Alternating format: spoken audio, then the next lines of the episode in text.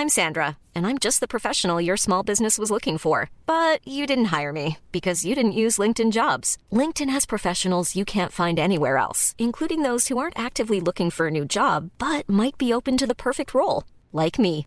In a given month, over 70% of LinkedIn users don't visit other leading job sites. So if you're not looking on LinkedIn, you'll miss out on great candidates like Sandra. Start hiring professionals like a professional. Post your free job on linkedin.com/people today.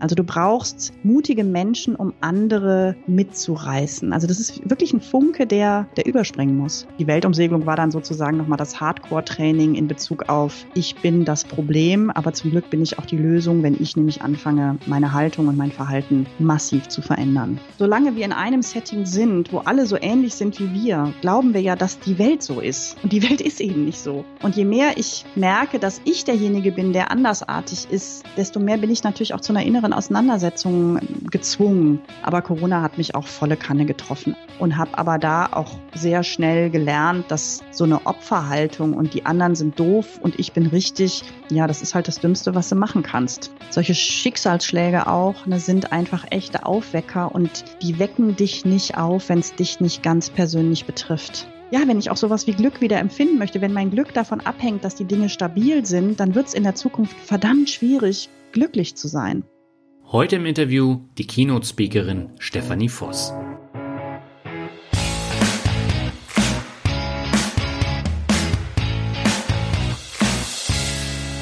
Moin Moin und herzlich willkommen zu einer neuen Folge von Mehr Mut zum Glück. Mein Name ist Daniel Kort und heute habe ich die Keynote-Speakerin und Weltumseglerin Stefanie Voss zu Gast. Ja, und Stefanie hat einen sehr interessanten Lebenslauf, über den wir ausführlich sprechen und wir haben zahlreiche Themen angesprochen.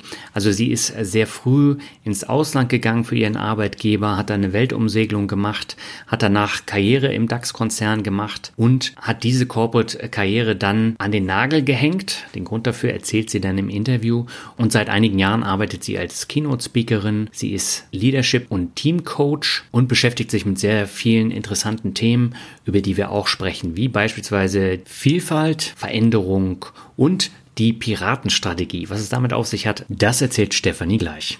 Und wir gehen jetzt ab zum Interview mit Stefanie. Auf geht's! Meine Leitung geht heute nach Nordrhein-Westfalen zu Stefanie Voss. Sie ist Weltumseglerin, Speakerin und Businessfrau mit der Piratenseele. Was sich hinter der Piratenseele versteckt, das erzählt sie uns gleich. Aber erstmal herzlich willkommen bei Memo zum Glück, Stefanie. Ja, schönen Dank. Schön, dass ich da sein darf.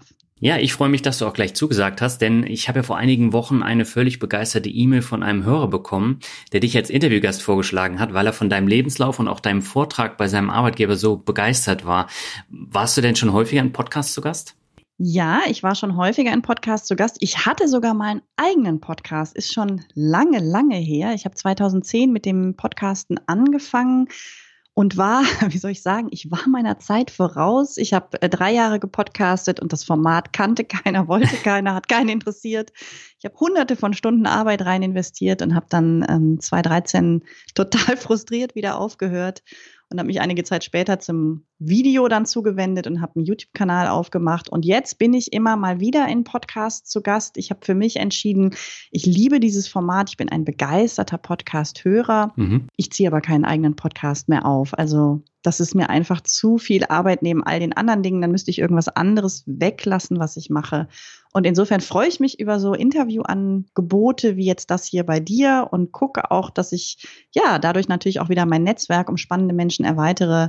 Bin also mit dem Format sehr, sehr vertraut, mhm. aber habe keinen eigenen Podcast. Okay. Dann lass uns mal so ein bisschen ins Thema reingehen. In meinem Podcast geht es ja um die Themen Mut und Glück. Mhm. Ähm, wie definierst du denn Glück für dich persönlich? Ja, spannende Frage. Ich habe das irgendwann mal für mich so richtig ausgearbeitet. Ich mache ja Coaching und mache auch ganz viel Selbstcoaching. Und so eine Definition, die ich mal im Selbstcoaching zum Thema Glück für mich erarbeitet habe, die ist hängen geblieben. Und das sind, für mich ist Glück, sind kleine Momente, in denen ich gerne die Zeit anhalten möchte. Mhm. Und das können ganz kleine Momente sein. Ich hatte gerade vor ein paar Wochen wieder so einen, ähm, es war an einem Sonntag, ich glaube, es war halb zwei ungefähr. Und meine gesamte Familie, also ich habe zwei Kinder und Mann, wir alle vier hatten noch einen Schlafanzug an. und haben zusammen im Wohnzimmer gesessen und so ein bisschen rumgelungert und gelesen und Fernsehen geguckt und gequatscht und Kaffee getrunken und die Kinder natürlich nicht, ne? Die Kinder haben was anderes getrunken. Und das sind so Momente, da sitze ich manchmal da und gucke mir diese Szene an und denke so, ja, das ist Glück, dass das da ist und dass das geht. Also das ist so für mich im Privaten sind es die ganz, ja, die kleinen Momente, diese kleinen, äh, kleinen Situationen, wo ich für mich fühle, ich will die Zeit anhalten, hier bin ich jetzt genau mit den richtigen Leuten am genau richtigen Ort. Das ist, das ist für mich privates Glück und im beruflichen habe ich es auch schon mal tatsächlich definiert. Ähm, für mich ist Glück beruflich, wenn es mir gelingt, Menschen wirklich zu berühren. Mhm. Also nicht einfach nur zu trainieren, nicht einfach nur was beizubringen, was zu erklären, guten Vortrag zu halten. Und wenn nach dem Vortrag dann jemand zu mir kommt oder wenn mir ein paar Tage später jemand schreibt oder so wie hier, ja, wenn jemand mich hört und dir dann vorschlägt, mich einzuladen, dann weiß ich, ich habe den berührt. Irgendwie habe ich bei dem was ausgelöst und das finde ich halt, ist, ist, ist total schön. Mhm. Ja, dann lass uns mal so ein bisschen in das Thema einsteigen. Ich habe dein Profil gelesen und da bezeichnest du dich als Mrs. Blackbeard und als Businessfrau mit der Piratenseele. Ich habe es ja eben eingangs schon erwähnt. Was hast du denn jetzt mit dem Piraten mit dem langen schwarzen Bart gemeinsam? Ja, also erstmal bin ich keine Verbrecherin.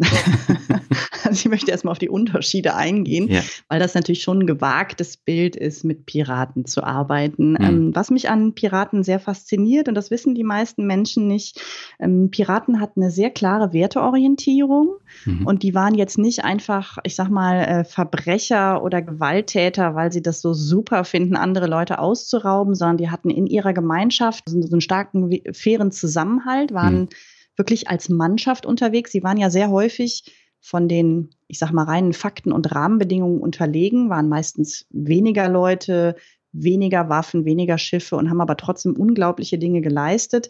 Und das haben sie über eine sehr starke Teamorientierung geschafft, über eine sehr starke Werteorientierung, mhm. über ein sehr großes Miteinander. Das gefällt mir an den Piraten. Und was mich besonders begeistert, ist der Wagemut. Also du hast ja Mut zum Glück. Ich finde ja das Wort Wagemut noch schöner, weil was verbirgt sich für mich dahinter? Hm. Wagemut heißt für mich, ich habe eine klare Werteorientierung, an denen orientiere ich mich, aber ich tue Dinge, die auch mal sehr ungewöhnlich sind. Und Piraten haben immer wieder sehr überraschend hm. ihre Gegner besiegt, haben sich also immer wieder überlegt, womit würde eigentlich gar keiner rechnen. Und genau das machen wir. Und das ist das, was mir gut gefällt. Und das passt eben auch ja, zu mir und zu meinem Lebenslauf. Hm, finde ich spannend, weil gerade jetzt in Deutschland ist so das Thema Wagemut, vor allem in äh, großen Unternehmen, so gut wie gar nicht vorhanden, würde ich jetzt persönlich genau. behaupten. genau. Deswegen kommt mein Vortrag da so gut an, weil die merken, dass sie das brauchen. Ja. Ist es tatsächlich so? Also nach dem Vortrag ja. äh, dann überdenken viele Geschäftsführer dann auch äh, so bestimmte Punkte? Also Geschäftsführer spezifisch vielleicht gar nicht, sondern überhaupt der allgemeine Zuschauer. Also mhm. der Vortrag dreht sich tatsächlich um das Thema Wagemut. Wie kann ich mehr Wagemut in mein Leben bringen? Also wie kann ich nicht einfach Dinge tun, die äh, witzig sind oder leichtsinnig mhm. sind oder verrückt sind, sondern wie kann ich an meinen Werten orientiert ungewöhnliche neue Schritte gehen? Und ich lade immer meine Zuhörer nach dem Vortrag ein und sage, das war jetzt hier ein netter Vortrag. Sie haben mir jetzt das Wertvollste geschenkt, was Sie haben, nämlich Ihre Zeit und Ihre Aufmerksamkeit. Hm. Was machen Sie jetzt draus?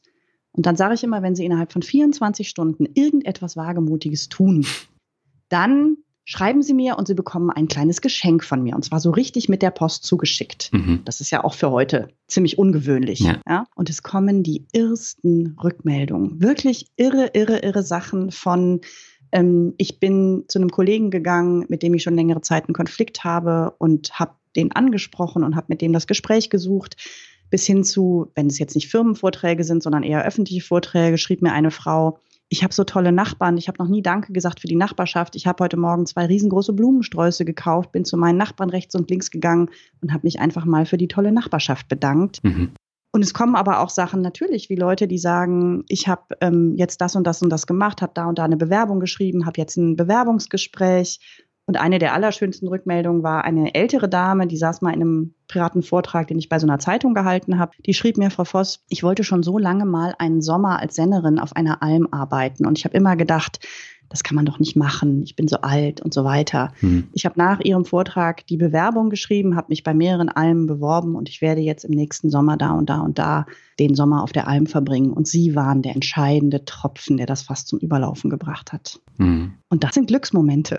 Ja, und das heißt aber, du gibst anderen Leuten dann auch Mut, äh, neue Ideen und neue Wege zu gehen. Ja, ich glaube, ich zeige durch meine Geschichte und vor allem natürlich durch die Geschichte der Piraten, dass dieser bewusste Schritt in, ein, in eine ungewöhnliche Richtung, dass der gar nicht so viel Risiko mit sich bringt, wie sie manchmal denken. Mhm.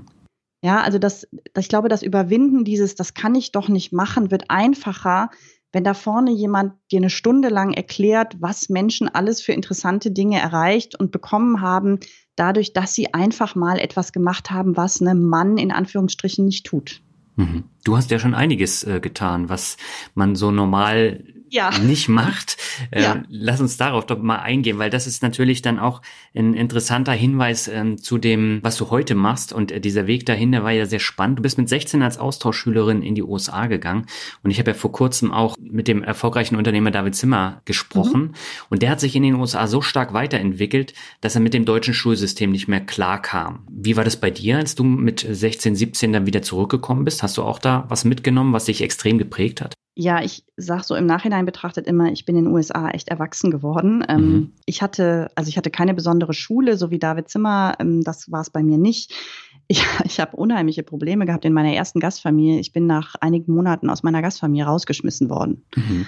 Ich bin gar nicht so schlimm, aber, aber die hatten irgendwie ähm, ja ein sehr anderes Verständnis von Eltern-Kind-Beziehung, von Kultur, von allem, was dazugehört, war eine klassische kleine, ja mittelständische amerikanische Familie mit sehr eingeschränktem Blick auf die Welt. Mhm. Ähm, oder das heißt eingeschränkt, das ist ja arrogant, das zu sagen, aber mit einem anderen Blick auf die Welt als ich und als meine Familie. Mhm.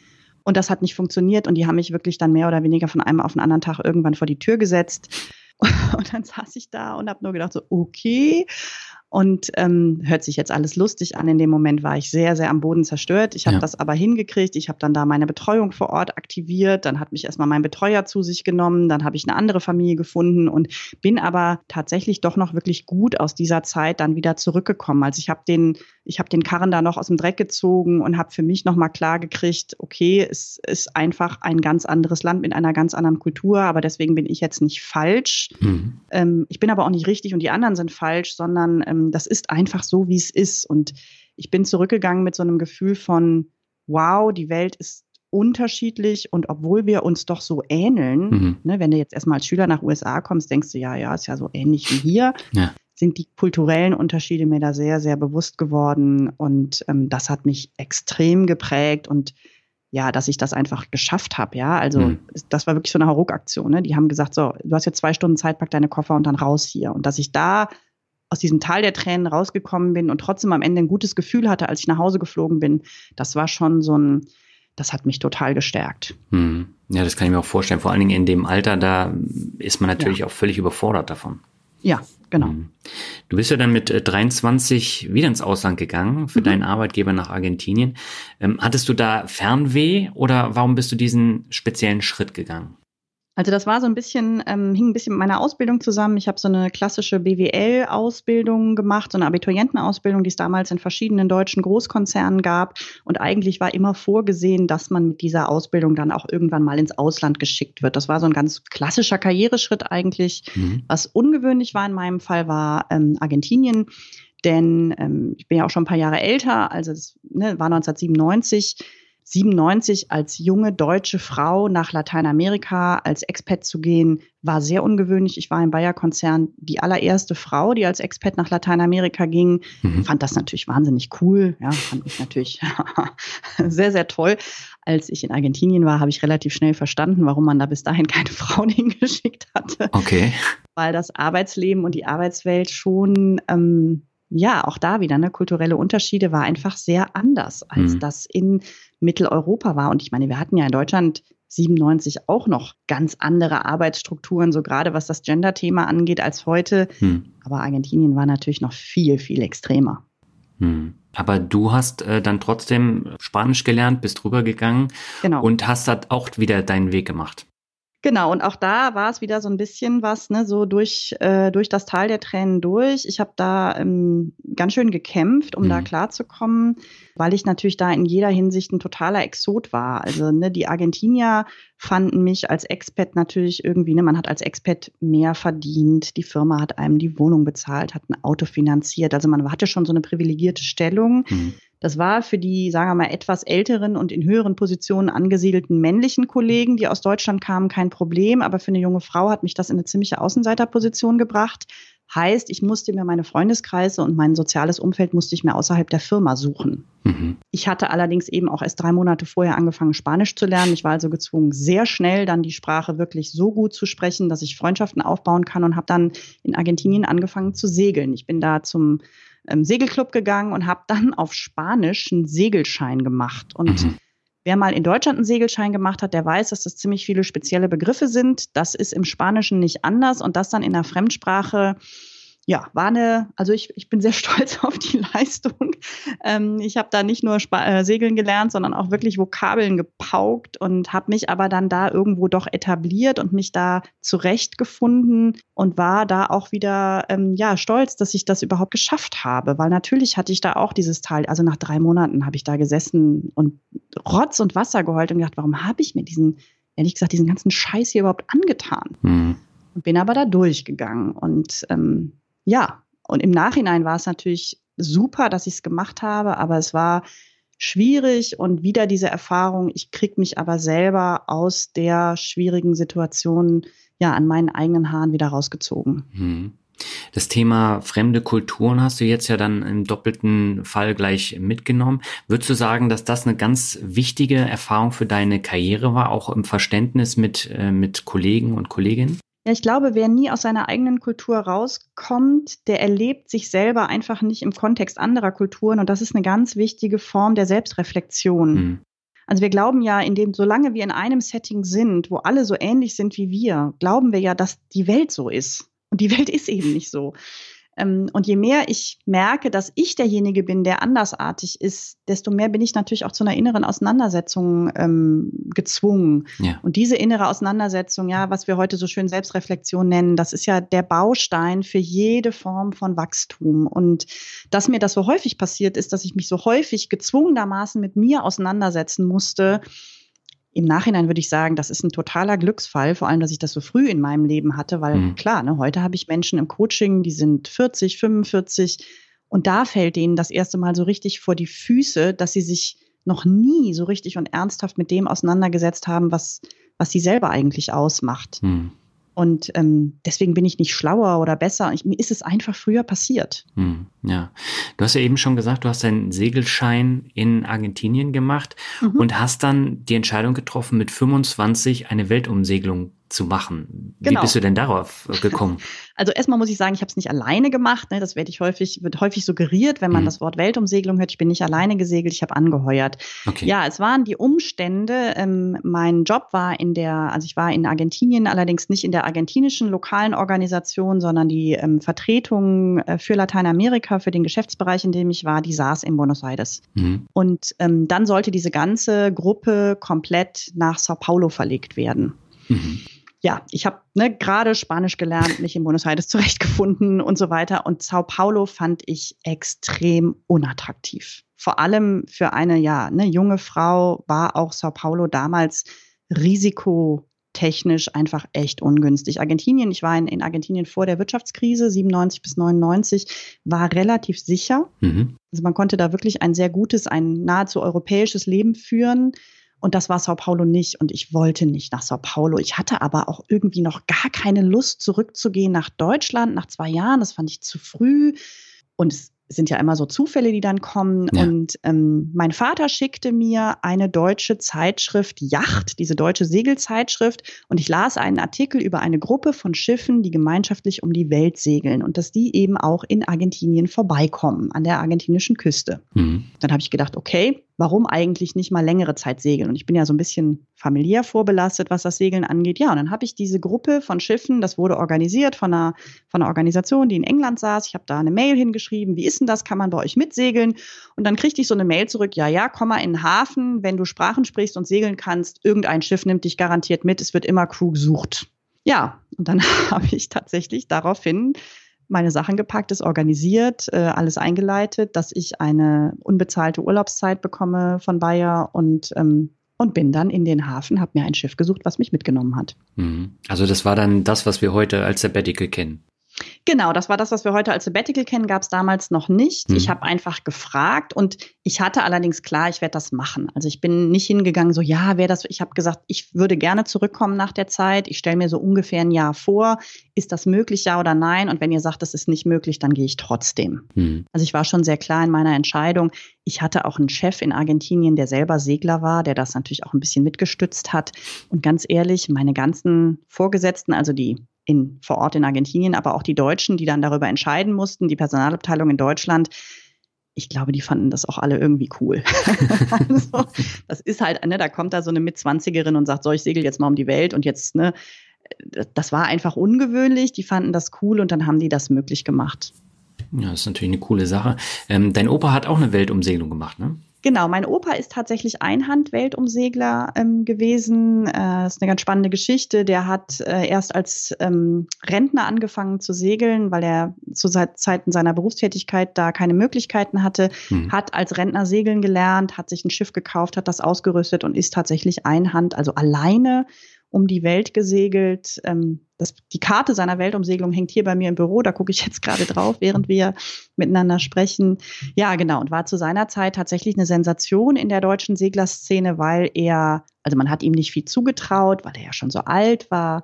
Und er war aber dann auf dieser sogenannten Barfußroute durch den Panamakanal, also die sozusagen einfache Weltumsegelung, die nicht ums Kap Horn geht, mhm. war er dann damals der schnellste Deutsche, der das jemals geschafft hat. Das ist aber auch eine schöne Leistung. Ja, super. Mhm. Ist aber auch schon ein paar Tage her. Ne? War ähm, 71, 72.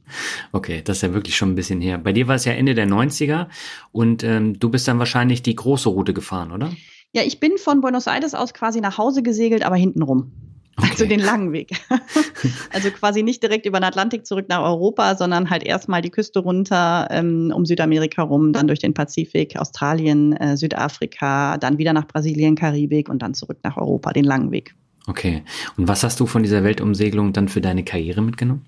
Also ich ähm, habe wieder das gleiche Thema aus Butterbrot geschmiert bekommen wie schon in den USA und in Argentinien. Okay. Ich habe eine große Portion ähm, Selbstreflexion mitgenommen. Das Besondere auf einem Schiff ist einfach die unglaubliche Enge. Mhm und auch die lange Dauer, die man ja quasi zusammen eingesperrt ist. Denn ähm, ne, wenn man rund um Mallorca segelt, kann man natürlich jeden Abend im Hafen irgendwie raus und man hängt sich nicht so auf der Pelle, wenn man im Pazifik unterwegs ist und man hat halt 14 Tage lang nur Wasser um sich rum, ist man 14 Tage ja mit mehreren Personen auf sehr, sehr engem Raum eingesperrt und das ist natürlich ein wunderbarer Nährboden für Konflikte, für Auseinandersetzungen, für genervt sein, für alles das, was dazugehört. Und das mhm. habe ich auch alles in der vollen Packung mitgenommen und habe aber da auch sehr schnell gelernt, dass so eine Opferhaltung und die anderen sind doof und ich bin richtig, ja, das ist halt das Dümmste, was du machen kannst. Mhm. Damit kannst du dich eine Zeit lang verbarrikadieren. Ähm, das ist aber 14 Tage lang überhaupt nicht auszuhalten. Und ich hätte die Reise auch fast nach einigen Wochen abgebrochen, weil ich das Zwischenmenschliche so schwierig fand, habe aber auch da wieder durchgezogen und mich wirklich an meiner eigenen Nase gepackt und, und die Weltumsegelung war dann sozusagen nochmal das Hardcore-Training in Bezug auf, ich bin das Problem, aber zum Glück bin ich auch die Lösung, wenn ich nämlich anfange, meine Haltung und mein Verhalten massiv zu verändern. Mhm. Warst du eigentlich die einzige Frau da auf dem Schiff? Nee, war ich nicht. Wir waren ähm, gemischte Crew, international gemischt, mhm. alt, jung, äh, kamen auch von Etappe zu Etappe immer mal wieder unterschiedliche Leute dazu. Ähm, ich hatte eine schottische Wachführerin, ähm, mit der ich die meiste Zeit in einer Wachgruppe war, äh, war noch eine Schweizerin an Bord. Es war schon eine Mehrzahl ähm, von Männern, aber wir waren durchgemischt. Mhm.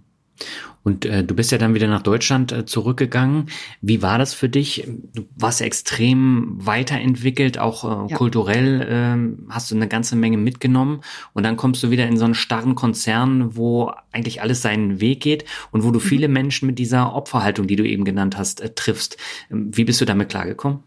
Also lustigerweise ähm, war ich tatsächlich auch glücklich, wieder zurückzukommen und ich war vor allem auch glücklich, wieder zu arbeiten. Das hört hm. sich jetzt vielleicht komisch an. Okay. Aber so eine Weltumsegelung ist jetzt auch, ähm, also es hört sich immer so spannend an, ja, wenn man jetzt die Bilder von Boris Herrmann ähm, im Kopf hat. Hm. Das ist natürlich mega anstrengend, was der da gemacht hat. Das war natürlich bei uns nicht so. Hm. Also erstmal sind wir nicht so sportlich gesegelt, zum Zweiten waren wir natürlich mehr Leute an Bord und ich will nicht sagen, es ist langweilig, aber außer dass du jetzt liest und vielleicht Gitarre lernst oder irgendwelche anderen Dinge machst, du kannst ja an Bord eines Schiffes nicht wahnsinnig viel machen. Hm.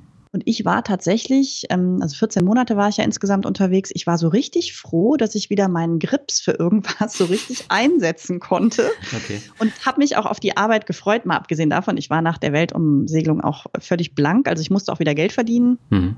Ich habe mich wirklich gefreut, wieder zu arbeiten und mir haben ja vor der Reise viele Leute gesagt, dass ich meine Karriere ähm, wegwerfen würde, wenn ich ein Sabbatical mache. Mhm. Dass das also der größte Karrierefehler ist, den ich überhaupt nur tun kann. Und der Witz ist ja, es war ja genau umgekehrt. Es war ja ähm, der beste Schritt, den ich hätte machen können, weil mich danach jeder kannte. Ja. Also ganz viele Leute haben von mir gehört. Bei Bayer wurde in der Mitarbeiterzeitschrift ähm, über mich berichtet und ich war so richtig so ein bunter Hund. und dazu auch noch wirklich von meiner Persönlichkeit her ja, soll sich nicht arrogant anhören, aber doch echt gereift. Hm. Und das war natürlich eine sehr gute Kombination. Und ich wollte zurück, ich hatte Lust zu arbeiten. Ich war, ähm, also ich war wirklich motiviert, auch wieder mich einzubringen, was zu tun, was zu machen. Ähm, nee, ich bin da mit sehr viel Enthusiasmus und Freude wieder zurück an die Arbeit gegangen. Hm. Und äh, du bist ja dann relativ schnell auf der Überholspur gesegelt äh, bei Bayer, weil mit 31 Jahren warst du ja Abteilungsleiterin. Genau. Äh, wie kam es denn dazu? Wolltest du unbedingt äh, die Karriere in die eigenen Hände nehmen und äh, nach oben kommen oder kam das einfach so? Zufällig. Ja, also ich glaube, ich war immer schon ambitioniert mhm. und ich habe das auch gesagt, dass ich mir vorstellen kann, Führungsverantwortung zu übernehmen, dass das so schnell geht. Ähm, davon war ich sicherlich selber auch ein Stück weit überrascht. Ich glaube, es hat aber tatsächlich mit der Reise auch zu tun. Ich war durch die Weltumsegelung eben sehr menschenkompatibel geworden. Ich würde sagen, mit Anfang 20 war ich noch sehr stark auf dem, so mit dem Kopf durch jede Wand Trip. Also okay. vielleicht auch überambitioniert, vielleicht ja. auch zu ehrgeizig. Das ist ja gerade als Frau nicht unbedingt günstig. Mhm. Ja, du kommst ja ganz schnell in diese Zickenecke. Und ich glaube, durch diesen Schliff, den ich da mir auf den Weltmeeren geholt habe, ähm, war ich einfach strategischer und schlauer in meiner, ähm, ja, in meiner Selbstdarstellung und in meiner Selbstvermarktung und habe aber immer gesagt, ich möchte gerne. Und es ist ja oft so, dass es einfach auch einen guten Zufall gab. Mein, mein damaliger Chef hat die Stelle gewechselt, seine Stelle wurde frei und ich hatte halt immer gesagt, ich möchte das gerne, ich möchte mir, ich kann mir Führungsverantwortung vorstellen. Ja, und dann wurde ich eben gefragt. Und wenn er jetzt noch drei Jahre länger da gewesen wäre, hätte sich die Chance eben nicht eröffnet. Hm. So kam halt die günstige Gelegenheit und ähm, ja, da hatte man mich dann direkt auf dem Schirm und ich habe auch direkt gesagt, klar, mache ich. Und äh, wie das immer so ist, ne, und ich habe meine neue Visitenkarte bekommen, das erste Mal Head-Off auf der Visitenkarte, yes! und drei Tage später war mein Schwangerschaftstest positiv. Oh. genau. Das kam dann wahrscheinlich äh, von deinen Kollegen auch ähnlich, oder? Diese Reaktion.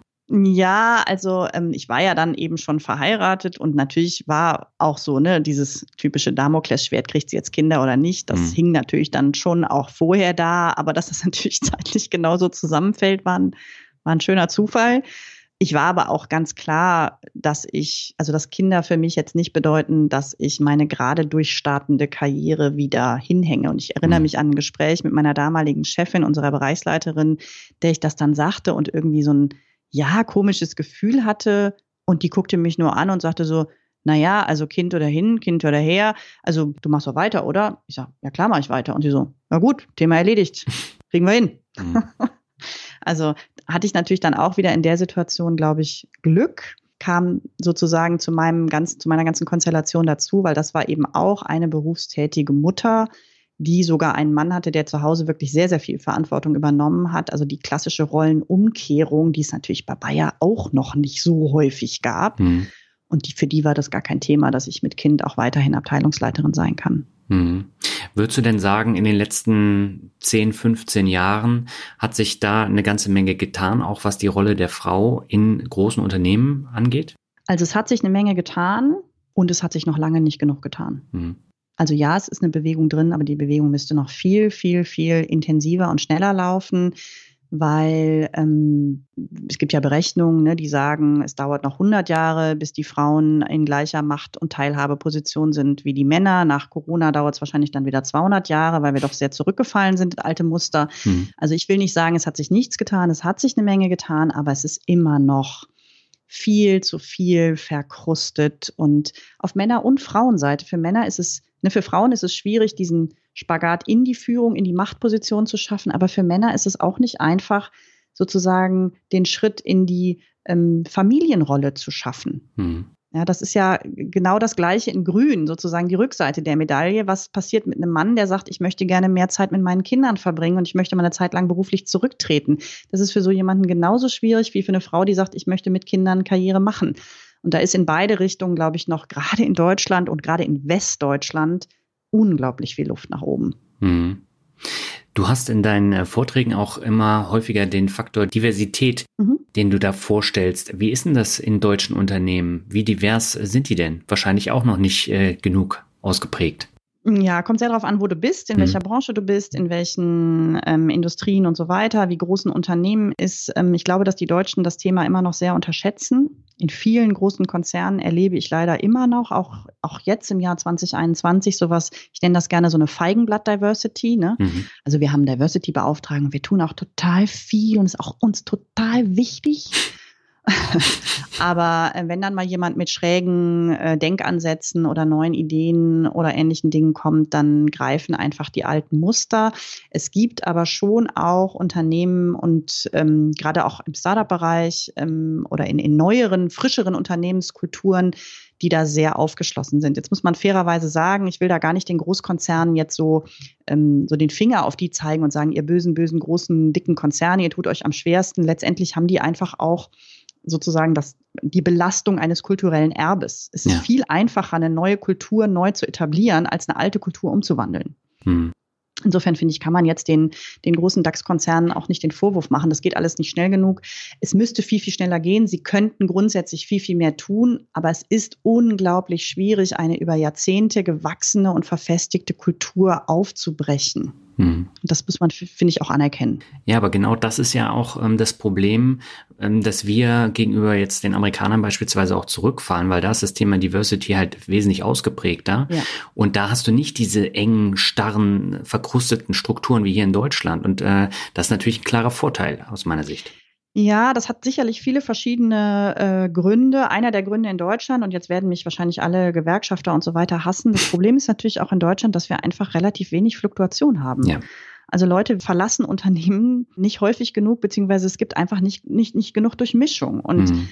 ne, wenn du eine Kulturveränderung willst, ist natürlich schön, Leute zu trainieren und so weiter. Aber wenn du frisches Blut, sage ich jetzt einfach mal, reinbringen kannst, passiert viel schneller, viel mehr und das verhindert natürlich ein Stück weit auch die Struktur ähm, des deutschen Angestelltenverhältnisses. Mhm. Ne, da kommen so systemische Probleme und individuelle Probleme ein Stück weit zusammen. Und eins muss man natürlich auch sagen, die Amerikaner haben natürlich auch in ihrem, in ihrem Grund ja, Arbeitsmarkt schon eine hohe Diversität ja. durch die schwarzen Amerikaner, durch die Hispanics und so weiter. Das haben wir natürlich in Deutschland auch, aber ich glaube nicht in der Intensität. Mhm.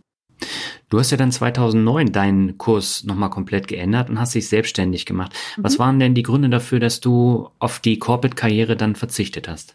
Also äh, erstmal ganz wichtig, ich bin jetzt kein Corporate Hasser und hatte nicht, wie das so häufig ist, ne, so, ah, ich habe die Schnauze voll, ich muss ja. da raus. Äh, das war es nicht. Äh, war, ähm, es war ein Lebensereignis, ähm, ja, letztendlich tragischer Art mit gutem Ausgang. Ähm, ich hatte bei meiner zweiten Schwangerschaft eine schwere und leider sehr spät entdeckte Form äh, einer Schwangerschaftsvergiftung, also eine schwere mhm. Erkrankung in der Schwangerschaft. Und mein zweiter Sohn und ich, wir sind wirklich, ähm, ja, wir sind echt von der Schippe gesprungen. Also wir haben das, diese Geburt beide mit Ach und Krach überlebt, mhm. sind heute beide gesund und glücklich. Aber es war wirklich ein Schlag vor den Bug der besonderen Art, weil ähm, wir das eben fast nicht geschafft hätten. Und mhm Wir waren nach der Geburt, mein Mann ähm, und ich waren eben, ich war noch relativ lange im Krankenhaus. Mein Mann und ich haben ein langes Gespräch geführt mit der Ärztin, die mich entbunden hat und die echt gesagt hat, Frau Voss, Sie hatten so viel Glück. Sie hatten so viel Glück. Und wenn Sie 20 Minuten später hier gewesen wären, ich hätte nichts mehr für Sie tun können. Und die guckte mich an und sagte, immer wenn mir sowas passiert, wenn ich solche Patienten habe, dann gebe ich denen einen Gedanken mit. Schauen Sie sich das letzte Jahr an und stellen sich vor, es wäre ihr letztes gewesen. Hm. Was würden sie nochmal so machen und was würden sie verändern? Und danach haben mein Mann und ich lange, lange, lange und viel, viel, viel gesprochen und uns war beiden klar, wir möchten beide arbeiten, wir möchten beide eine Familie haben, aber die Menge an Arbeit, vor allem in meinem Leben, das Pensum oder der Anteil an Arbeitszeit zu Familienzeit war viel zu hoch. Hm. Und ich möchte das ändern. Und ich wusste noch überhaupt nicht, in welche Richtung und wie und was. Ich wusste, ich will arbeiten und ich möchte eine Familie haben, aber ich wusste eben, diese Stelle, die ich sehr geliebt habe, ich hatte einen tollen Job, ich hatte ein super Team, aber diese Stelle mache ich nicht weiter, weil die kann ich nicht mit wesentlich weniger Zeiteinsatz machen. Ähm, und bevor ich jetzt entscheide, was ich tue, mache ich erstmal einen Cut und werde vor allem erstmal wieder gesund. Also ich war wirklich auch ja sehr schwer erkrankt mhm. und habe dann gesagt, okay, dann nehme ich jetzt erstmal Elternzeit, dann nehme ich mir jetzt erstmal eine Auszeit, dann gebe ich jetzt diese Stelle weg und sortiere mich einfach neu. Und das war dann letztendlich der Startpunkt für, ähm, für die Selbstständigkeit. Mhm. Aber meinst du denn, dass, dass es generell so ist, wenn irgendetwas in das Leben tritt, also ob das um eine Krankheit ist oder irgendwas anderes, dass die meisten Menschen erst dann darüber nachdenken, dass sie zu viel arbeiten, dass der Job ihnen keinen Spaß macht? Ähm, warum ist es denn nicht so, dass man generell mal darüber nachdenkt? Ja, also ich würde mir wünschen, dass wir von anderen lernen können. Aber mhm. ich glaube, solche Erfahrungen, solche Schicksalsschläge auch, ne, sind einfach echte Aufwecker und die wecken dich nicht auf, wenn es dich nicht ganz persönlich betrifft. Mhm. Leider. Also manchmal gelingt das vielleicht, ne? Und an einer oder anderen Stelle gibt es sicherlich Menschen, die durch etwas aus ihrem Umfeld, ähm, was sie nicht so direkt persönlich betrifft, ähm, so eine Veränderung schaffen. Ich hätte das ohne dieses Ereignis selber nicht geschafft. Mhm. Und wie bist du dann weiter vorgegangen? Weil du hattest ja jetzt äh, quasi auch noch gar keine Idee, was du dann weitermachen kannst, oder? Ja, ich habe, ich habe, ähm, ich weiß noch, äh, da war ich sogar noch ziemlich krank zu der Zeit, aber mein Gehirn lief schon wieder und mein Körper wollte noch nicht, aber mein Geist war schon wieder, ah, was mache ich denn jetzt? Ja. Und ich weiß noch, ich habe hier gesessen und habe mir überlegt, ich möchte irgendwie einen Firmennamen haben. Mhm. Ja, ich wusste noch nicht, was ich machen wollte, aber ein Firmenname musste her. Und ähm, Stefanie Voss als Na, also als meinen Namen, als Firmennamen fand ich irgendwie total unsexy. Und dann habe ich noch zu meinem Mann gesagt, das weiß ich noch, ich gesagt, ich muss irgendwas finden, womit man ein Café eröffnen könnte, womit man eine Kleidungsmarke machen könnte oder eine Beratungsfirma. So einen Namen brauche ich, okay. weil ich einfach noch gar nicht weiß, was ich machen will. Genau, und dann habe ich äh, gesucht, dann wurde es der Name Cutwater, das ist ein Segelbegriff und äh, der heißt so Wasserschneider, Wellenbrecher, ähm, weil die Domain auch noch frei war, das war natürlich auch ein wichtiges Kriterium und letztlich bin ich natürlich dann schon in meinen alten Beritt ein Stück weit zurückgegangen. Ich habe angefangen mit Kommunikationsberatung und mit Workshops und Moderationen, weil ich davon schon viel Ahnung hatte. Mhm. Und es hat sich dann eben entwickelt ähm, zu dem, was es heute ist, halt, äh, ich mache Coachings, ich mache Workshops und ich mache Vorträge und ähm, habe den Namen Cutwater sehr lange Zeit sehr intensiv genutzt. Jetzt bin ich mehr oder weniger nur noch unter meinem eigenen Namen unterwegs, weil ich ja eine Personenmarke letztendlich mit meinen Produkten auch bin. Mhm.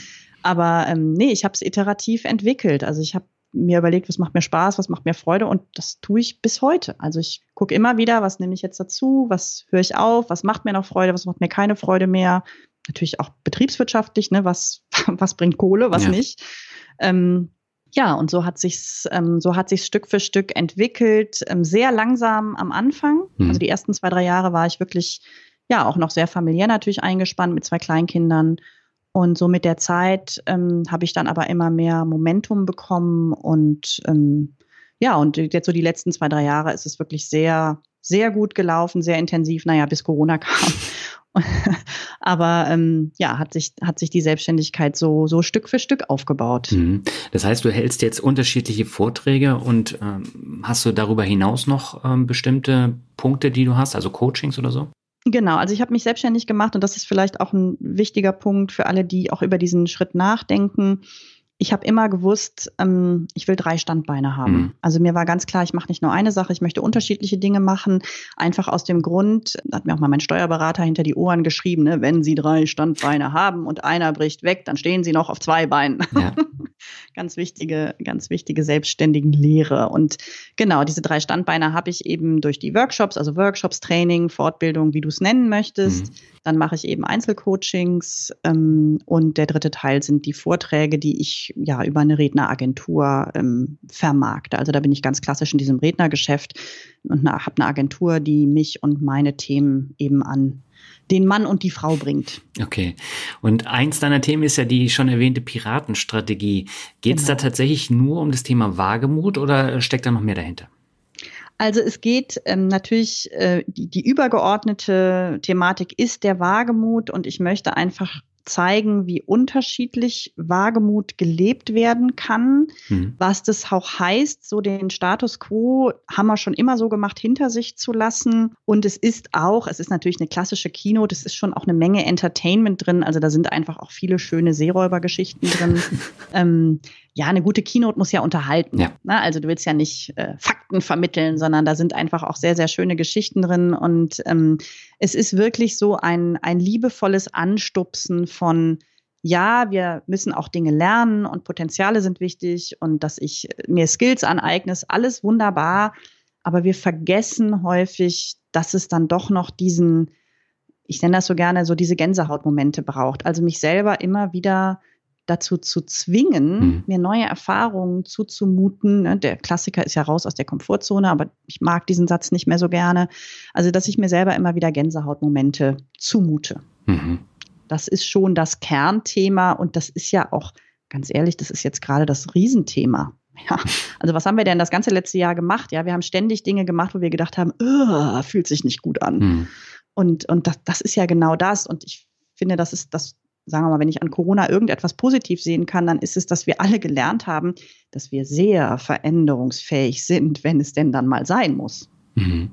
Ja, wo wir gerade schon beim Thema sind, ähm, Veränderung ist natürlich, wie du schon sagst, das absolute äh, Top-Thema. Aber warum ist es denn immer noch so wichtig, immer wieder neu zu denken und zu handeln, also sowohl privat als auch ähm, beruflich? Naja, ich glaube, ähm, also wenn ich mir die Generation meiner Eltern angucke, dann haben die, auch wenn sich in deren Leben natürlich auch schon viel verändert hat, hatten die gewisse Phasen von Stabilität. Mhm. Und wir reden ja jetzt immer wieder von der neuen Normalität. Ja. Ne? Wann kommt die neue Normalität? Ich finde das Wort Normalität schwierig, mhm. weil ich mich frage, ob sowas überhaupt wieder kommt. Ja. Also wird es irgendwann wieder sowas geben, wo wir sagen können, das ist normal. Ne? Und Normalität hat ja gerade, wenn du jetzt wieder diesen Diversity-Aspekt dir anguckst, hat ja auch eine schwierige Komponente im Sinne von, also ich bin ja normal und du bist ja komisch. Mhm. Und ich glaube, dass wir so ein Konzept von so ist es jetzt und so bleibt es jetzt auch erstmal, dass wir uns davon ein Stück weit verabschieden können, mhm. ähm, sondern dass wir eigentlich uns mehr darauf einstellen müssen als Menschen, dass dieses Unverlässliche und Unkalkulierbare, dass das nun mal etwas ist, was die Welt nicht mehr loswerden wird. Und da können wir uns jetzt drüber aufregen, das können wir furchtbar finden und wir mögen halt alle Gewohnheiten und Normalität. Aber sich an einem Konzept von gestern oder vorgestern festzuhalten, ist natürlich auch nicht sinnvoll, wenn ich nach vorne denken möchte, wenn ich ja, wenn ich auch sowas wie Glück wieder empfinden möchte, wenn mein Glück davon abhängt, dass die Dinge stabil sind, dann wird es in der Zukunft verdammt schwierig, glücklich zu sein. Mhm. Ja. Ja, das sehe ich ja genauso. Und das fängt ja schon damit an mit dem Thema Homeoffice oder nicht. Also gerade viele Führungskräfte stehen äh, dem Homeoffice ja immer noch kritisch gegenüber. Jetzt blieb ihnen nichts anderes übrig äh, und sie müssen künftig damit klarkommen. Genauso ist es natürlich, äh, als Arbeitnehmer muss ich auch damit klarkommen, dass ich jetzt häufiger von zu Hause arbeite und dann eben auch mit den äh, Ablenkungen zu kämpfen habe immer wieder. Ja, ja, genau. Hm. Also es ist, ähm, es fordert viel von uns. Das Schöne, finde ich, ist es, dass es eben solche Dinge wie Homeoffice natürlich auch, Homeoffice natürlich auch befördert. Wobei, das ist ja auch wieder spannend. Ich habe jetzt wieder ähm, Projekte äh, zur Teamentwicklung beziehungsweise habe gerade in, in, meinem Videoblog ein Video gemacht, was durch die Decke geschossen ist für das, was ich normalerweise da an, an Traffic habe. Da ging es einfach um die Frage, wie kriege ich eigentlich wieder den sozialen Schmierstoff in diese elektronische Arbeit? Ja, weil uns das ja fehlt. Ja. ja, wir stehen nicht mehr in der Kaffeeküche, wir hauen einander nicht mehr auf die Schulter, so hahaha, lustig und so. Ne? Wir, wir drücken einander keine blöden Sprüche mehr. Mhm. Das fehlt ja alles. Und das kann natürlich, wenn ein Team gut eingespielt ist, ist das überhaupt kein Problem, wenn das zwei, drei Monate mal nicht mehr da mhm. ist. Sind wir ein Jahr isoliert, bald ein Jahr. Ne? Ja. Und das selbst gut eingespielte Teams merken jetzt, dass sie in ihre digitale, virtuelle Zusammenarbeit irgendwie diesen sozialen Schmierstoff wieder reinkriegen müssen, weil ohne geht's nicht. Und mhm.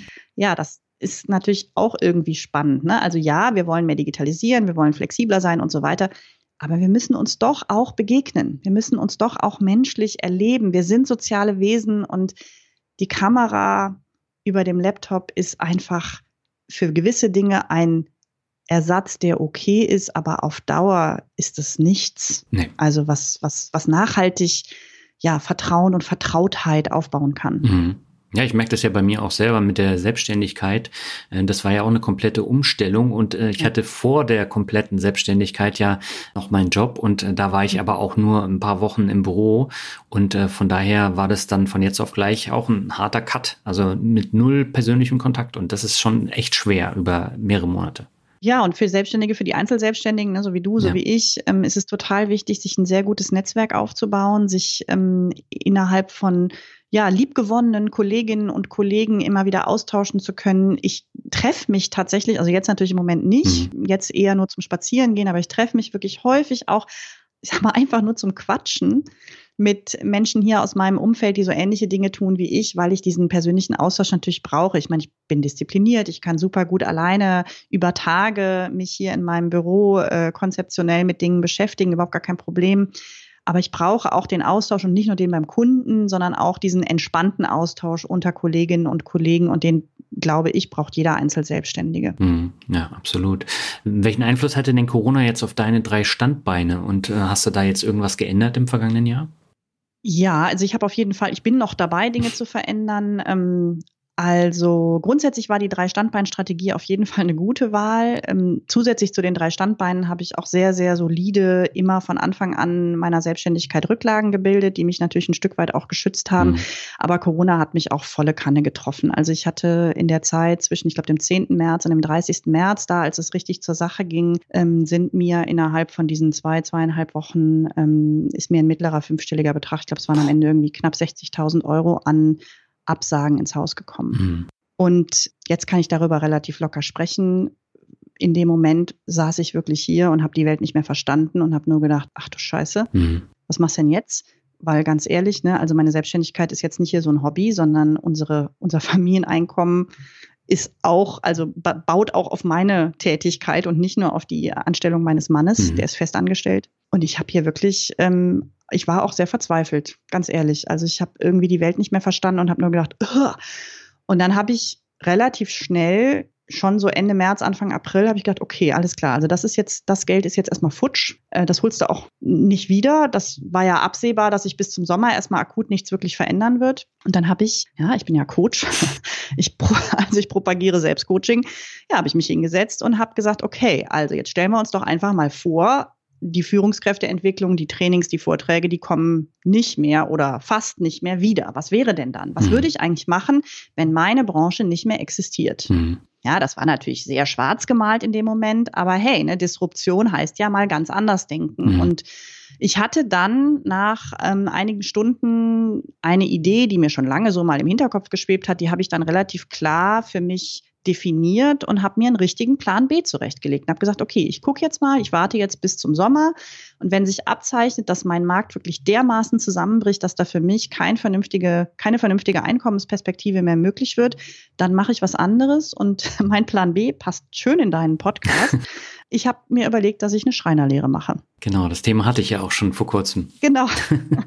genau, also das war so ein bisschen, dass ich gedacht habe, okay, was brauchen die Menschen immer? Woran habe ich Spaß? Was kann ich mir auch vorstellen, wirtschaftlich gut zu betreiben? Also wo braucht es auch so meine anderen Talente, nämlich Marketing und Betriebswirtschaft und, ähm, und einen Sinn für Qualität und ähm, gute Kundenansprache und alles das, was ich eben ja jetzt auch schon kann und mache. Und eben meine Liebe fürs haptische Arbeiten, ähm, ja, die habe ich dann gedacht, okay, also nee, ich bin schlau, ich kriege so eine Schreinerlehre relativ schnell durchgezogen, dann mache ich das. Dann mhm. fange ich jetzt nochmal an. Ich habe noch 20 Jahre zu arbeiten, vielleicht auch noch ein paar Jahre mehr. Dann investiere ich noch mal ein paar Jahre in mich und dann geht die dritte Karriere los. Mhm.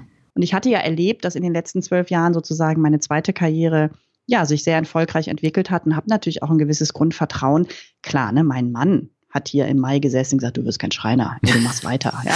Mal auf mit dem Quatsch. Aber für mich war einfach dieses Gefühl, ich habe einen Plan B. Und wenn es alles zusammenbricht, dann weiß ich, in welche Richtung ich weiterarbeite. Das hat mir so viel Sicherheit gegeben, dass ich dann in meinem Plan A, also in meinem echten Business, ähm, relativ schnell aus dieser Schockstarre rausgekommen bin und dann natürlich wieder die Fühler ausgestreckt habe, was geht jetzt noch? Und ne, das Vortragsgeschäft ist fast komplett zusammengebrochen. Ja, ich mhm. habe noch Vorträge, aber im Vergleich zu dem, was vorher war, ist es ein Witz.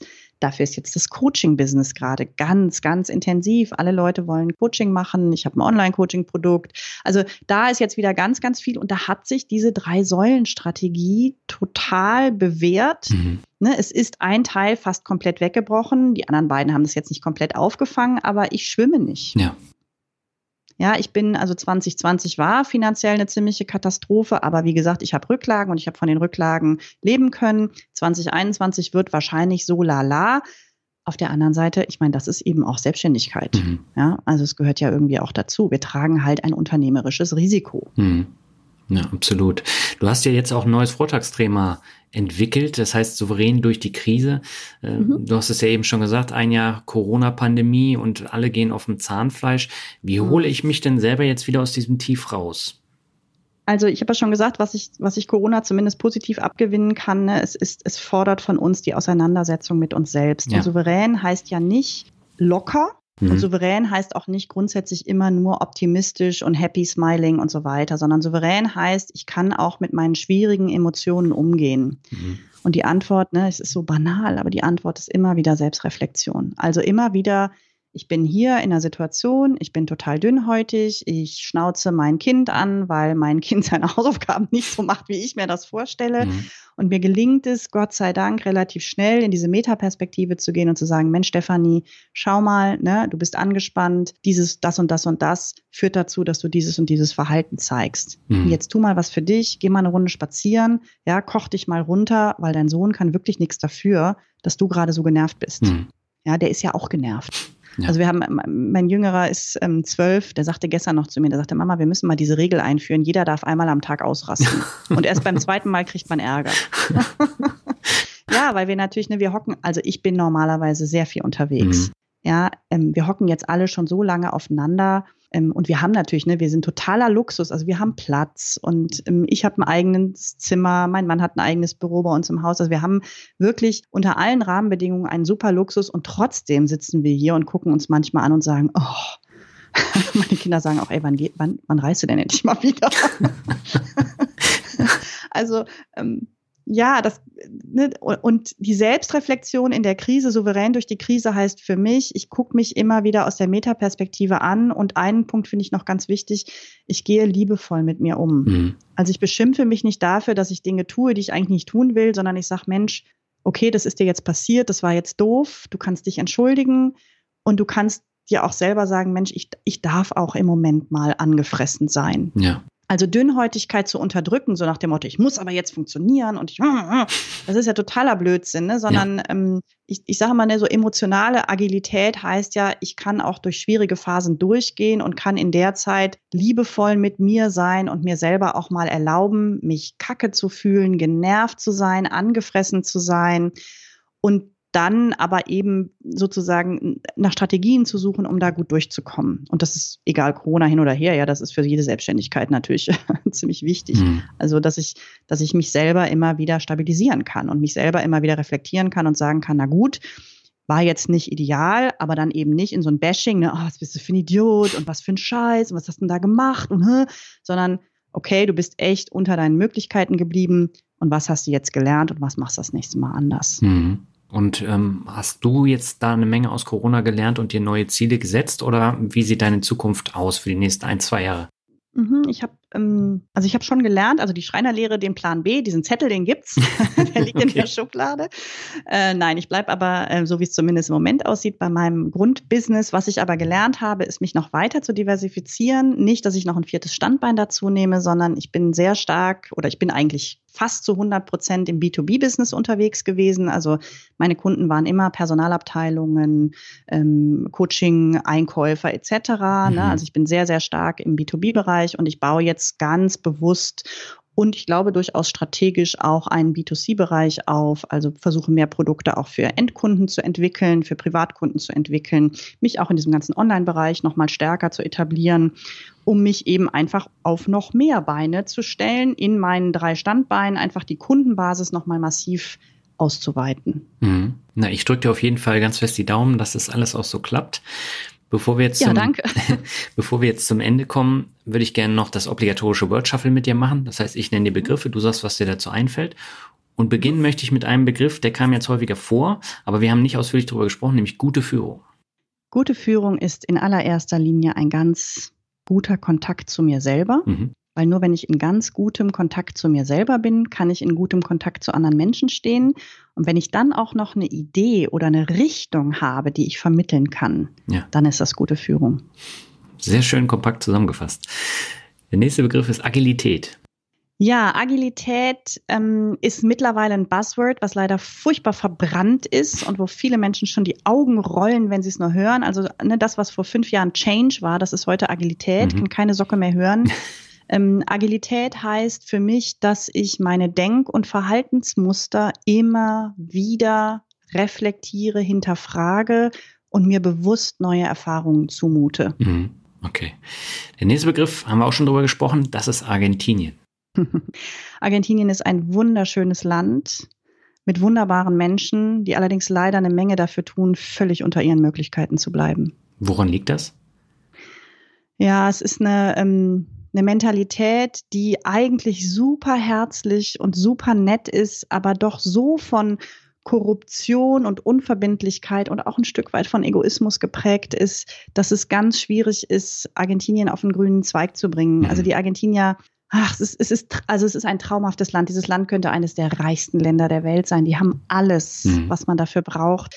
Und sie machen es aber leider selber an vielen Stellen kaputt. Mhm. Warst du denn noch mal da nach deiner Zeit dort? Nee, ich war leider nicht mehr da. Ähm, wobei natürlich nach meiner Zeit kam auch irgendwann die Wirtschaftskrise, dann war es auch wirklich schwer. Es ist eins, eine der Dinge auf meiner Bucketlist, nochmal auf jeden Fall nach Argentinien zu reisen und es mit den Augen von heute nochmal zu sehen. Ich möchte es auch gerne meinen Kindern zeigen und meinem Mann, der war auch noch nicht da. Mhm. Ähm, aber es hat sich noch keine Gelegenheit ähm, ja, ergeben. Und ähm, ich habe sehr schöne Erinnerungen, aber tatsächlich auch sehr schwierige Erinnerungen, weil ja, es ist ähm, es ist wirklich traurig, was alles möglich wäre und was aber eben alles nicht passiert, weil die Dinge so sind, wie sie sind in Argentinien. Mhm. Dann kommen wir jetzt zu einem Begriff, da habe ich überhaupt nicht verstanden, was dahinter steckt, aber das taucht bei dir auf der Seite auch immer wieder auf, nämlich VUCA. Ja, VUCA ist ein Akronym aus dem amerikanischen Volatilität, Unsicherheit, Komplexität und Ambiguität. Mhm. Und das ist jetzt alles furchtbar kryptisch. Und ich ähm, übersetze das immer so. VUCA heißt, wir leben in einer Welt, in der Unkalkulierbarkeit die Norm ist. Mhm. Leben in der VUCA-Welt. Der Begriff wurde von dem amerikanischen Militär geprägt, als sich so die klassische Kriegsführung verändert hat. Man hat also nicht mehr mit, äh, ist nicht mehr mit Panzern aufeinander zugerollt, sondern man hat auf einmal Grabenkriege geführt und so weiter, Guerillakriege. Und dann haben die Amerikaner gesagt, das ist eine VUCA-World. Und so in den letzten 20, 25 Jahren ist dieser Begriff dann in die Business-Literatur rübergeschwappt. Zunächst in den USA, jetzt immer mehr bei uns. Und ähm, VUCA heißt, also ne, Corona ist ganz klassisch VUCA. Okay. Ja, das, das kommt um die Ecke, du hast keine Ahnung, wie sehr es dich betrifft und auf einmal hat es dein ganzes Leben im Griff. Hm. Ja, und du musst dann gucken, was du daraus machst. Und du musst gucken, was du daraus machst und wie du dich, wenn von außen keine Stabilität mehr kommt, kann die Stabilität nur noch von innen kommen. Und dann ist eben die große Frage, wie kriege ich mich stabilisiert, wenn um mich herum mir alles um die Ohren fliegt. Mhm. Ja, damit sind wir dann auch beim nächsten Begriff. Es ist dann auch ein langer Weg hin zum Erfolg. Also Erfolg ist der Begriff. Ja, Erfolg ist was sehr Persönliches mhm. und was sehr ähm, Individuelles. Und Erfolg ist für mich, ja, ich glaube, da sind wir wieder da, wo ich am Anfang war. Ne? Erfolg ist für mich das Gefühl zu haben, ich bin mit den richtigen Menschen jetzt genau in dem Moment am richtigen Ort. Dann fühle ich mich glücklich, dann habe ich das Gefühl, ich habe in meinem Leben, ja, ich habe in meinem Leben was, was erreicht. Mhm. Ne? Ähm, ja, für mich ist Erfolg wenig materialistisch und sehr wenig monetär. Okay, das ist eine interessante Sichtweise, aber du hast recht. Also ist immer Definitionssache. Mhm. Dann kommen wir zum nächsten Begriff, das ist Segeln. Ja, Segeln ist die wunderbarste Art der Welt und sich selbst zu begegnen. Mhm. Also Segeln ist einfach, macht dich demütig, die Welt da draußen wenn du auf einem Schiff bist, mitten auf dem Ozean, dann wird dir mal klar, wie klein und unbedeutend du selber eigentlich bist und wie schön die Welt ist und gerade diese eben nicht so vollgestopfte Welt, sondern du hast ja auf dem Ozean nichts außer Wasser und Himmel und ähm, das ist aber so mächtig und so gewaltig. Ich bin auch ähm, also das hat nachher, für mich war das die Faszination meiner Weltreise, waren eben nicht die Küsten und die Orte und das, sondern ich war einfach unglaublich gerne draußen. Also diese, ne, wir hatten ein Wachsystem, sechs Stunden Freiwache, drei Stunden Wache und die Wache morgens um drei bis morgens um sechs, die viele Leute hassen, weil du halt um halb drei aufstehen musst. Ja. Für mich war das die schönste. Also Sonnenaufgang draußen auf dem Meer. Ja, nichts um dich rum ist einfach, ist magisch. Hm. Segelst du denn heute auch noch? Ja, wenn es sich ergibt, segel ich noch. Ich habe leider einen nicht segelbegeisterten Mann. mein jüngerer Sohn hat jetzt einen Segelschein gemacht. Da habe ich so ein bisschen die Hoffnung, nein, ich warte tatsächlich darauf, dass ich wieder mehr ähm, Freiheiten habe, familiärer Art, also noch ein paar Jahre, bis meine Kinder erwachsen sind.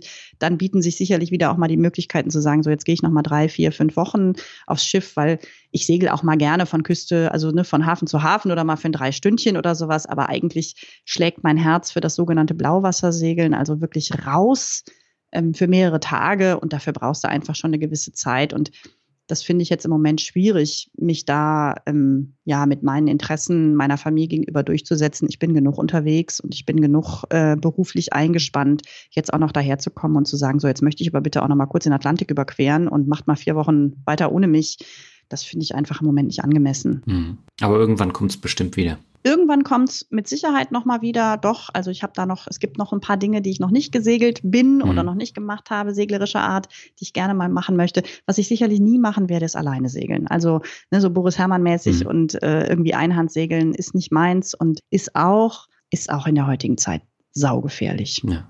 Dann kommen wir zum letzten Begriff. Das ist Mut.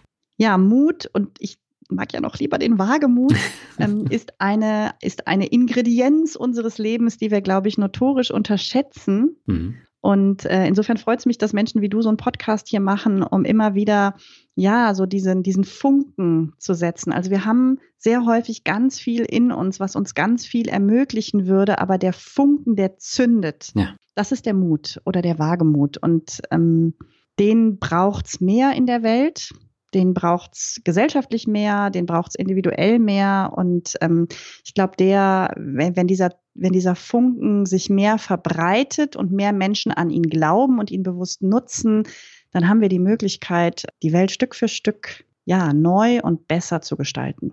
Ja, vor allen Dingen auch in Unternehmen. Da braucht es ja auch mehr Mut und ja. der fehlt da eindeutig. Ja, der fehlt eindeutig, ne? mhm. ne? wobei der natürlich auch fehlt, weil die Menschen lange erlebt haben, dass Mut nicht honoriert wurde. Mhm.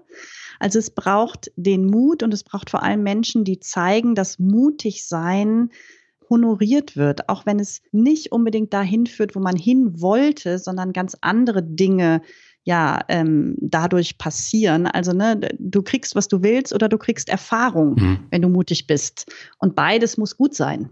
Ja. Beides muss erlaubt sein. Also das ist, und es ist natürlich ne, für Unternehmen, also da möchte ich die Unternehmen auch wieder so ein Stück weit in Schutz nehmen. Es ist natürlich schwierig, wenn du lange Jahre auf Sicherheit getrimmt wurdest, auf Prozesse getrimmt wurdest, auf Einheitlichkeit getrimmt wurdest, dann auf einmal zu sagen, oh ja, schmeiß mal jetzt alles über den Haufen, jetzt sind wir mal ganz mutig. Mhm.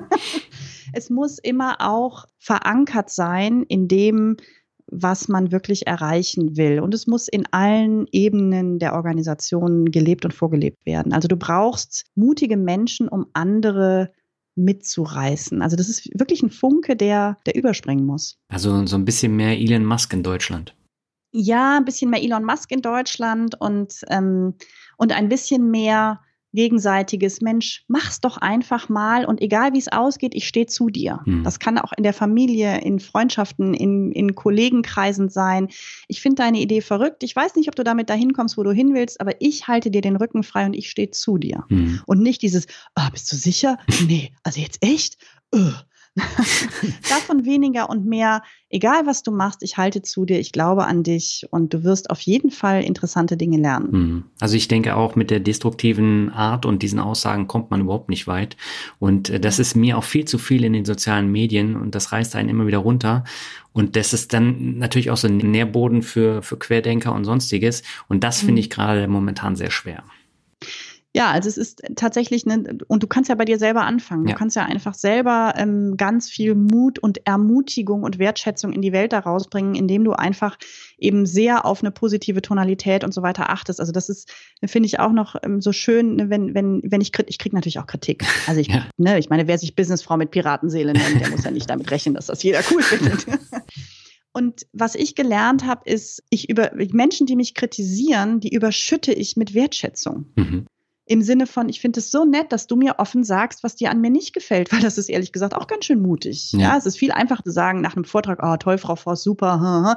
Wenn dann jemand kommt und sagt, wissen Sie was, also da und damit gehe ich aber gar nicht klar und das sehe ich ganz, ganz anders, dann ist meine erste Reaktion immer, das finde ich super, dass Sie hierher kommen und das mit mir teilen. Mhm. Dankeschön dafür. Ja, und ja, aber das ist doch genau, wenn ich jetzt sage, was will, ne, ich, ich stand aber auf der Bühne, nicht Sie, mhm. ne, was mache ich denn damit? Der nimmt eine schlechte Erfahrung mit, während der vielleicht sonst die Erfahrung mitnimmt, wow, ne? Also ähm, sie nimmt es an. Ob ich das dann für mich umsetze oder nicht, ist ja eine ganz andere Geschichte. Ja. Aber einfach mal zu sagen, sie haben eine andere Sicht auf die Dinge als ich, das ist interessant und ich lasse einfach mal ihre Sicht gelten, genauso wie ich meine Sicht gelten lasse. Mhm. Ja, wir müssen doch nicht entscheiden, wer jetzt Recht hat und wer nicht, sondern wir können doch sagen, wir haben beide Recht, weil Sie haben einen Erfahrungshorizont und ich habe einen Erfahrungshorizont. Und die müssen doch gar nicht übereinstimmen. Mhm. Ja, ist ein absolut wichtiger Gedanke. Und vor allen Dingen, wenn einer auf einen zukommt und das sagt, ähm, dann habe ich auch den höchsten Respekt. Die meisten, die schreiben das aber mal anonym in sozialen Netzwerken und dann äh, ist der Respekt halt nicht da. Ja, also das, da habe ich für mich eine klare Regel. Ne? Wer bei mir anonym kommentiert, ähm, die Kommentare lösche ich. Okay. Ja, also wir, ne, wir sind alle, ähm, wir sind alle in der Arena. Ja, wir zeigen uns alle ja. und Anonymität. Ähm, mir kann jeder kritisch entgegenbringen, was er mir kritisch entgegenbringen möchte. Ich höre mir die Sachen an, ich nehme sie mir auch zu Herzen, aber ich möchte wissen, wer das ist und ich finde, darauf habe ich auch ein Recht, weil ich zeige mich auch in den sozialen Medien mit meinem Gesicht, mit meinem Namen, mhm. mit meiner Haltung, mit meinem Herzblut und ähm, das erwarte ich auch von anderen. Und Kritik, die anonymisiert kommt, da bin ich, also finde ich jetzt auch nicht schlimm, lösche ich. Sehr gut. Stefanie, ich danke dir herzlich für das tolle Interview. Ich glaube, da kann jeder und jede Hörerin und Hörer ein ganzes Stück mit rausnehmen. Und ich fand das sehr inspirierend, das Gespräch mit dir. Vielen, vielen Dank. Ja, soweit das Interview mit Stefanie Voss. Es hat mir eine Menge Spaß gemacht und da kamen wirklich einige interessante Ansichten, wo ich auch selber nochmal nachdenken musste. Und gerade solche Interviews finde ich immer sehr, sehr wertvoll und ich hoffe, dass es dir genauso ging. Ganz kurzer Hinweis noch auf meine Ankündigung in der letzten Folge, da habe ich gesagt, es gibt eine Reisefolge in Folge 13. Da mussten wir das Interview leider verschieben, deswegen gibt es das erst nächsten Monat im April. Also wir haben es auch schon aufgenommen und äh, dieses Mal gab es dann eine etwas andere Folge und ich hoffe, dass sie dir gefallen hat. Ja, ganz zum Schluss nochmal ein kurzer Hinweis. Wenn dir mehr Mut zum Glück gefällt, würde ich mich unheimlich über eine Bewertung bei iTunes freuen, denn nur so wird das Thema und der Podcast dann auch sichtbar bei iTunes und von daher wäre es wirklich klasse, wenn du eine Bewertung abgeben könntest. Ich danke dir schon ganz herzlich im Voraus, wünsche dir eine schöne Zeit bis Mitte April, dann hören wir uns wieder. Ciao.